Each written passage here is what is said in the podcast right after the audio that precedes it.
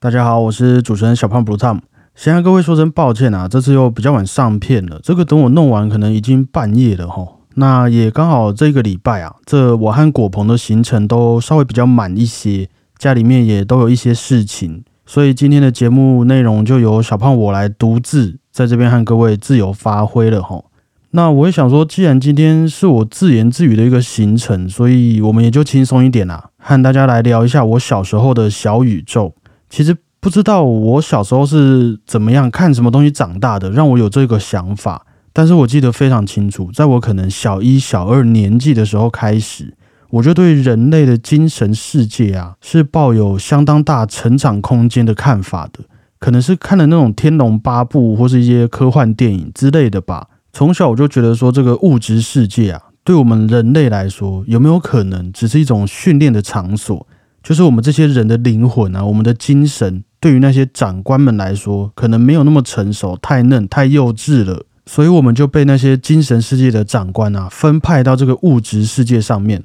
啊，给你一个身体，让你来学习如何控制自己的精神。等你经历了这些因为物质而造成的喜怒哀乐，然后也了解如何控制精神之后，才有办法到达上一个阶级的世界，去用灵魂和大家沟通。不然，以我们现在平常的思想来看，一下想要吃这个，一下想要去哪里，待会又想要买什么酷东西，这个被欲望驱使又容易受到干扰的精神是很不稳定的嘛？那看不懂你的目的，所以就也没办法跟你沟通，于是才需要被派到这个物质世界，花个几年时间稍微的锻炼一下。就像我们把小孩送去学校，教他一加一等于二的概念有点像，锻炼大家的逻辑和社会性，这样长大才有办法和大人们沟通。那虽然事后我们都知道这些在学校学习的不一定都有用啦，这个就不细说。但总之也因此呢，这小小年纪的小小胖，在一些空闲不用上课练琴的时间呢，就偶尔会在书桌上摆一支笔，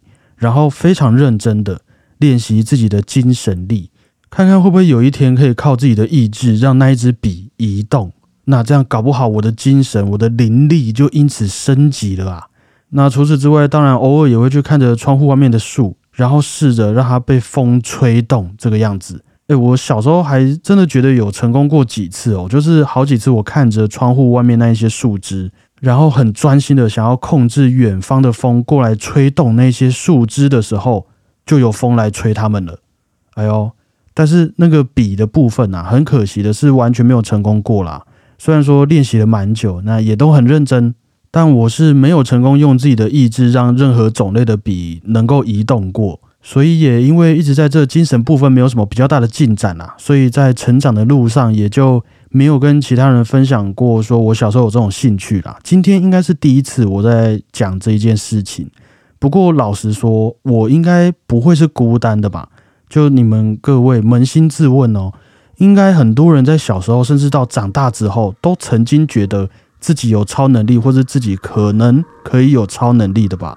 譬如说用念力让爸妈转头过来啊，运气功传送到同学的身上啊，应该大家都有偷偷这样做过的吧？类似的事情，只是这样子公开跟人家讲起来会很害羞而已的吧？是吗？还是说我其实应该要早一点去找个智商师，是不是？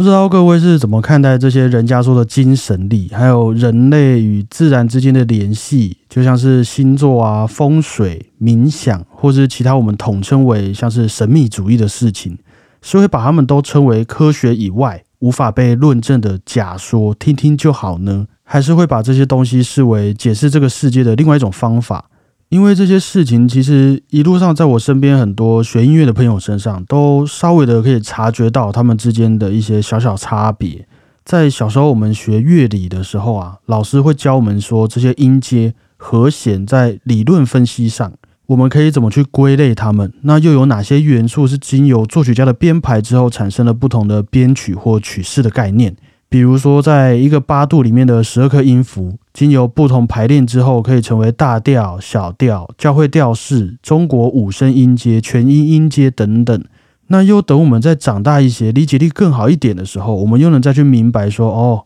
原来这些乐理只是让我们能够分析音乐作品的其中一种方式，他们背后的原理啊，可能还会有音响学、生物学，甚至是社会学的这些系统性的科学论证在里面。原来几颗音符叠加在一起的和弦哆咪嗦，它们在不同的调性和作品的使用上，还可以分成各种不同的音高频率，低一点的哆，高一点的咪，低一点的嗦，合在一起又都会带给人们不同的感受。于是，也在这些音乐科学被系统性的整理和突破之后，有一些认识的演奏家，他就开始去追寻极度的精准。我的音乐一旦被我演奏出来，它的节奏、音符的长短、音准的高低，就要被我拿捏的死死的，渐强渐弱的整齐，和弦音准的调度，那个误差呀。在调音器和节拍器上面是越小越好，因为这也代表说我今天的演奏在现今的音乐理论上可以说是无懈可击的。那有些朋友就会把这部分的专精视为他们要去追寻的唯一目标，但是另外一群朋友，你就很明显的可以感觉得出来，他们也不是就不认真练琴的啦，只是比起纯粹的窝在琴房里对调音器、节拍器量化自己的演奏风格。他们更倾向于去感知这个世界上他们所没有接触过的体验。那当然，这个管道是非常多的，从高空弹跳啊，到宗教信仰，或是我们刚刚说的呃神秘主义，借由我们的精神去试着感知不同获取灵感的方式。那可能就开始接触了瑜伽、冥想、阅读各种不同的书籍等等。就随着我长大之后，有发现啊，虽然不是那么极端的二分法。但是就价值观上来说，我觉得或许这些音乐家们对于他们想要成就的艺术，在想法上是有很大的区别的。而且印象当中，他们偶尔也会互相的无法理解。譬如说，有些要求很科学性、要求精准的音乐家，就会认为说，你堂堂身为一位演奏家，乐谱上面的东西你都做不好了，就好像你讲话都讲不清楚了，那你要怎么要求你讲话的内容是什么？你能够用自己的意志把话讲清楚，表演出一场完美传达作品意涵的音乐会，那才算是真正的艺术。但另外一边，可能有些朋友就会觉得说，其实这些乐理啊，也是试着解释音乐，让我们方便学习理解的管道而已。因为你没有办法可以去量化创意，或是灵感，或是大家对于美的感受。这些都是很主观的概念嘛，大家对于喜爱的东西不会像是一加一等于二的这样子去理解。那这些事情偏偏又是一个艺术作品里面它不能缺少的部分，也因为有了这些主观的目的性啊，想要传达的创意和深度，也才造就了我们人类和机器人最大的差别嘛。所以比起要我一直练习咬文嚼字，我宁愿去开发音乐更多的可能性，找出一种人类从来没有过的感受。这也才是为什么我们要练习乐理的原因啊！因为你只有熟悉了既有的规则，你才能去打破它，才有办法去创造出我们现在所需要的艺术。不知道大家听完会觉得这两种做法哪一个是比较符合你们心中的音乐家？因为很明显的，我就是什么都不是啦，我就属于那种喜欢不务正业的类型，只想追求音乐的娱乐性而已。但是我们一天又只有短短的那几个小时，那如果你今天是一位音乐家的话，这样到底要把时间花在不停的对调音器、节拍器量化自己的演奏方式，还是在可以控制的范围之内多去体验人生，增加自己的深度？是说，当然这两件事情也绝对也是互补的，不管是音乐性还是音乐理论，目前啊还是缺一不可的。总不会说像是现在很多歌手那样子，呃，你说颜值有颜值，说音乐性有颜值，说歌唱技巧也有颜值。啊，也是可以啦。可是这好像又是一个新的话题。其实这种只有颜值的音乐家也是蛮多的哦。只不过通常我们会说他们的长相很艺术啦，就不是在评论音乐的这个部分了。就像是我对飞轮海的印象，我就觉得他们都长得还不错，完全可以理解他们会红的原因。好了，那这个这有时候果鹏不在就会这个样子，我讲话的那个逻辑都会乱掉。这个虽然刚刚是那样子在举例。音乐性和音乐理论感觉都很重要，只是我觉得这件事情在我身边啊，判断两边比重的部分，往往都可以看见这些同学和教授们有很不一样的决定和呈现方式。当然这样说绝对也是我个人观感啦，只不过有一些教授就会一路上都跟你强调音准的重要性啊，这个大小声，然后乐谱的速度、节奏要怎么样练习。可是当你听他演奏乐器的时候，就不知道为什么。就会觉得很粗暴、很难听。就老实一点讲是这样子。但是有一些可能已经阿嬷阿公级的演奏家，他们可能平常吃饭手都会抖了，演奏乐器的肌肉也没那么强壮了，一首曲子他也会给你弹出好几个音。可是当你听见他们演奏音乐，也还是会觉得很感动，在他们的音乐里面又能得到很多的关怀和安慰。那还是再强调一下，只是我个人主观感受哦，因为我知道还是有蛮多朋友会觉得音乐作品如果能像是日本人倒马吉那个样子。嘿嗨嘿嗨嘿嗨，精准配合的那种匠人精神，这个才能被称为艺术。我是可以理解，有蛮多朋友在追求这样子的这个状态的，只是我比较没有办法从这个精准里面得到我想在音乐当中得到的感受而已啦。那不清楚的朋友们可以去网上搜寻日本人倒马吉，应该就可以理解了。所以，就这些经验呢，也让我在一边理解这些音乐家的背景故事的时候，通常也会去顺道理解一下他们在这方面的价值观。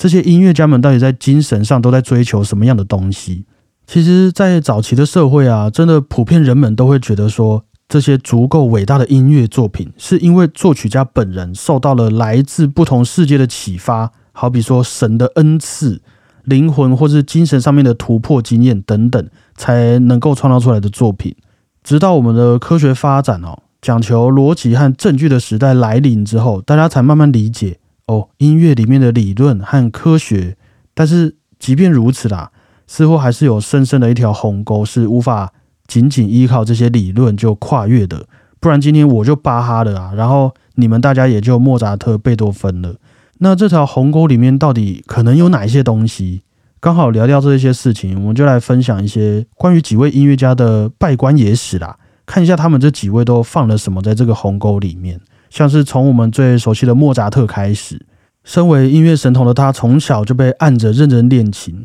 长大之后，也许是因为这些成长经验啊，让他成为了一位不太喜欢当时他所处的社会充满对立和限制的人。于是就加入了当时的共济会，虽然似乎是没有明文规定说莫扎特在几几年加入了共济会，但还是有许多学者在莫扎特的作品当中发现了这些刻意想要传达的共济会理念，像是一些代表共济会符号的平行三六度的音程，还有他歌剧《魔笛》里面剧情和音乐中都充满着许多关于三的元素，三道门、三道关卡、三颗音符的节奏。三个降记号的调性来传达这些共济会的代表标志，再配上剧情和歌词，进而让这个社会能够理解啊，我们应该要透过自己的修养来让这个世界成为我们的伊甸园，要善良、尊重、包容，然后团结在一起，实现共济会的理想。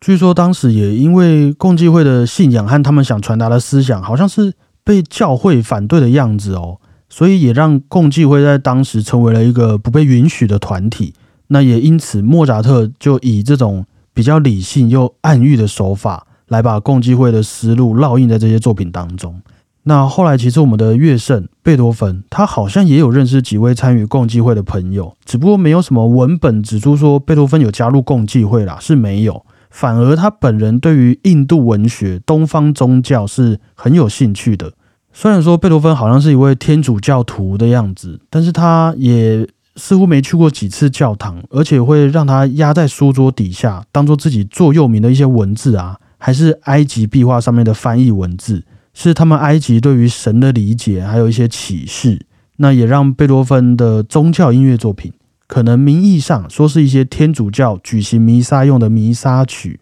但是它所代表的对象那些神呐。可能就不仅限于天主教或基督教，是包含了我，还有各位，还有各位的兄弟姐妹、爸爸妈妈、小孩、老婆。这个一就是全，全就是一的这个信仰概念，像是他的第九号交响曲给人的感觉那样子，好像是是埃及神还是炼金术都有提到这类似的想法。大家有兴趣的话，可以去搜寻看看。那从贝多芬之后。古典乐也迎来了浪漫乐派，这些思想或是各类神秘主义的应用，就真的是爆发出来了。我觉得好像有很多事情，我们都可以用贝多芬当做一个分水岭啦。他所处的那个时代真的是还蛮有趣、蛮重要的。后来的几位音乐家，像是华格纳，哦，他的作品里面，与其说是包含了宗教元素，应该可以说是宗教衍生出来的哲学思想啦。我们之后小胖说书有提到华格纳的相关歌剧的时候，可以慢慢补充。试着总归来说，华格纳可以说是也给了自己身为艺术家的一道使命。我有看到有些外国人评论他，我觉得说的还蛮好的。他们说华格纳会认为啊，音乐其实有它的极限，极限大概就像是他的前辈贝多芬的作品那样子。那同样被称为艺术的戏剧作品。也会有他无法被理解的地方。那这个极限大概就像是他的前辈莎士比亚那样子。那华格纳在做什么呢？他感受到了他的使命，要结合莎士比亚和贝多芬，把人类的艺术信仰拉升到下一个层次，让我们能够好好感受爱、感受救赎、宗教和命运。有兴趣的可以回去听看我们之前分享的华格纳歌剧《尼贝龙根的指环》那集啊，真是弄了很久很久，眼睛很酸。不过听完，或许应该可以感受到他和其他古典音乐家的不同之处啦。那华格纳这个年代大概才到一八五零年左右而已哦。不难发现，随着科学的发展，大家看似越来越讲求理性和逻辑，但是在这个艺术圈哈，嗯，应该可以说我们也是越来越疯了啦。到了之前和大家分享过的史特阿文斯基三大芭蕾舞剧。前面两部充满寓言故事和哲学意味的作品《火鸟》和《彼得罗西卡》，大家都还承受得住。但是到了最后一部《春之祭》，大家就都受不了了。那是一种原始主义的暴力冲击，无疑就是在挑衅我们这些充满良知和善良社会风俗的市民嘛。那这样子怎么可以呢？我们是受过教育的呢，啊，你还让我们看这些？于是这些充满良知和善良社会风俗的市民就。暴动了，开始乱丢东西。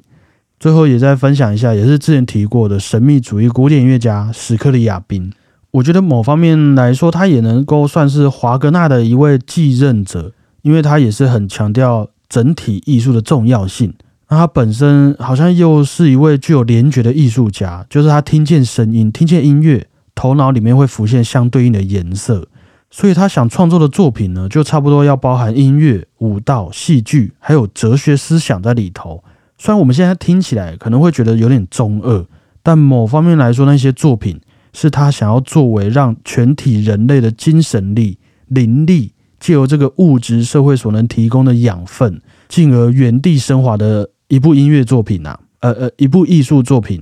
但是。就不知道是好事还是坏事。这部作品在创作完成之前，史克利亚宾就过世了，所以很可惜的，我们这些人类没有办法原地升华，只能在那边一边工作一边听 podcast 主持人在那边哀哀叫。还有许多音乐家作品里面也是包含了一些像是黄金比例啊、费波那契数列，还有易经等等这些原本和音乐看起来没有什么太大关联的事物，也都渐渐融合在作品当中了。就其实，在这种创作的历史上啊，随着科学和音乐理论的发展，被这些艺术家们打破的规则也就越来越多，看起来也就越来越疯。但对我来说，也就会觉得，直到现在，我们这一群人科技发展的那么快速了，那我们还能够塞什么东西到那个鸿沟里面去？我们还有哪些事情可以去疯的？贝多芬有他的信仰，华格纳有自己的使命，史克里亚宾想要让呃呃全人类一起升级。这些事情听起来很扯啊，也是因为我们的科学发展到了相对可以去解释他们的程度。那音乐这项艺术，直到现在还有哪一些事情是科学无法去验证的吗？我们现在已经有了和声学、声响学、生理和心理学、人类学、社会科学、医学等等和音乐有关的学说。那是不是？总有一天，我们一定也能用科学来弥补这些在音乐里面看似很神奇的创意，还有排列组合，进而像是十七世纪的人们开始发明五线谱，大家才开始理解哦，音乐不是那些音乐家发疯才能写出来的东西，原来是有逻辑的啊！会不会等到我们完全的理解音乐，或是完全理解人类情绪之后，音乐就正式的成为了一项明明白白的科学？那是不是就代表我们也就？完全能够运用音乐来交流了，就像现在的韩国人知道要出怎么样的流行歌才能符合大家的胃口，那中国人也知道要用怎么样的抖音歌才能快速的在老百姓中流通，因为这些也是事实啊。我们社会的情绪的确被这些科学和流行文化带着跑，所以最后音乐这个声音工程，如果真的被理解出一套逻辑，甚至是人类的情绪也可以被量化的话，那这个东西到最后还会是神的语言吗？同理，如果音乐能够被科学论证，能够成为科学理论，那是不是就代表 AI 也能够完全的掌握音乐这项技术，完全的掌握音乐能够影响人类的范围，然后能够表达这个所谓的神的语言？我觉得这件事情应该啦，就会是身为现在的艺术家们要继承华格纳、史克里亚宾之后要去疯的事情了。希望我们都能做好迎接这些艺术家们的准备吼。那假设如果真的有那一天到来，以这个从小就觉得我们可以有超能力的小小胖来说，我就会觉得我们整个的精神力应该就会进步的很快的啦。到时候我们就不是在讨论说现在想要吃这个，现在想要去哪里，而是每天都在问：为为什么开心？为什么哀伤？为什么要燃起希望？这些问题，那这个格局有没有？我相信华格纳、史克里亚宾他们如果地下有知，应该看到这个情况会感到很开心的啦。今天要点播给各位的作品，英国作曲家霍尔斯特《行星组曲》里面的神秘使者海王星，由英国指挥家斯托尔夫斯基还有洛杉矶爱乐乐团所演奏的版本。而且今天这个还是一九五八年黑胶唱片的版本哦，听起来会稍微有点像 ASMR 这样，但是我觉得还蛮符合今天的氛围。那这位英国作曲家霍尔斯特本身也对于占星术非常的有理解，他也去研究了印度哲学，学习梵文，融合到他许多的作品当中。所以你说当时被人们认为是太阳系中最后一颗行星的海王星，我觉得对于霍尔斯特而言，也代表着一种永恒的虚无，就这样子的距离和神秘，就像是乐理和音乐性、物质和精神世界一样。最终，我们到底是会发现这些东西是永远都无法交汇，还是我们根本就出自于同样的一个起源呢？我觉得，趁我们人类还有这些不确定性可以享受的时候啊，可以好好体验看看这些未知和不安全感啦。就再怎么说，现在的我回想小时候自己在那边训练超能力的景象，还是会觉得很可爱、很有趣的。至少我很用力的在试着做一些，当时也没有人跟我讲到底。能不能成功的事情嘛，就是不会感到后悔的啦。所以说，当然现在的我也进步了啦，没有那么天真了。所以开了这个 podcast，好好工作，认识了各位。那到时候如果我们举办什么同乐会或者音乐会的话，就再麻烦各位，哎，我们一起围成一圈，来用念力哈操控中间的那一支笔，看看运用大家的力量，能不能让那一支笔浮动起来哈。我我就觉得小时候会失败啊，一定是因为这个人数不够多的关系啦。那到时候就再麻烦大家了。感谢各位，我是主持人小胖 Blue Tom，大家再会啊。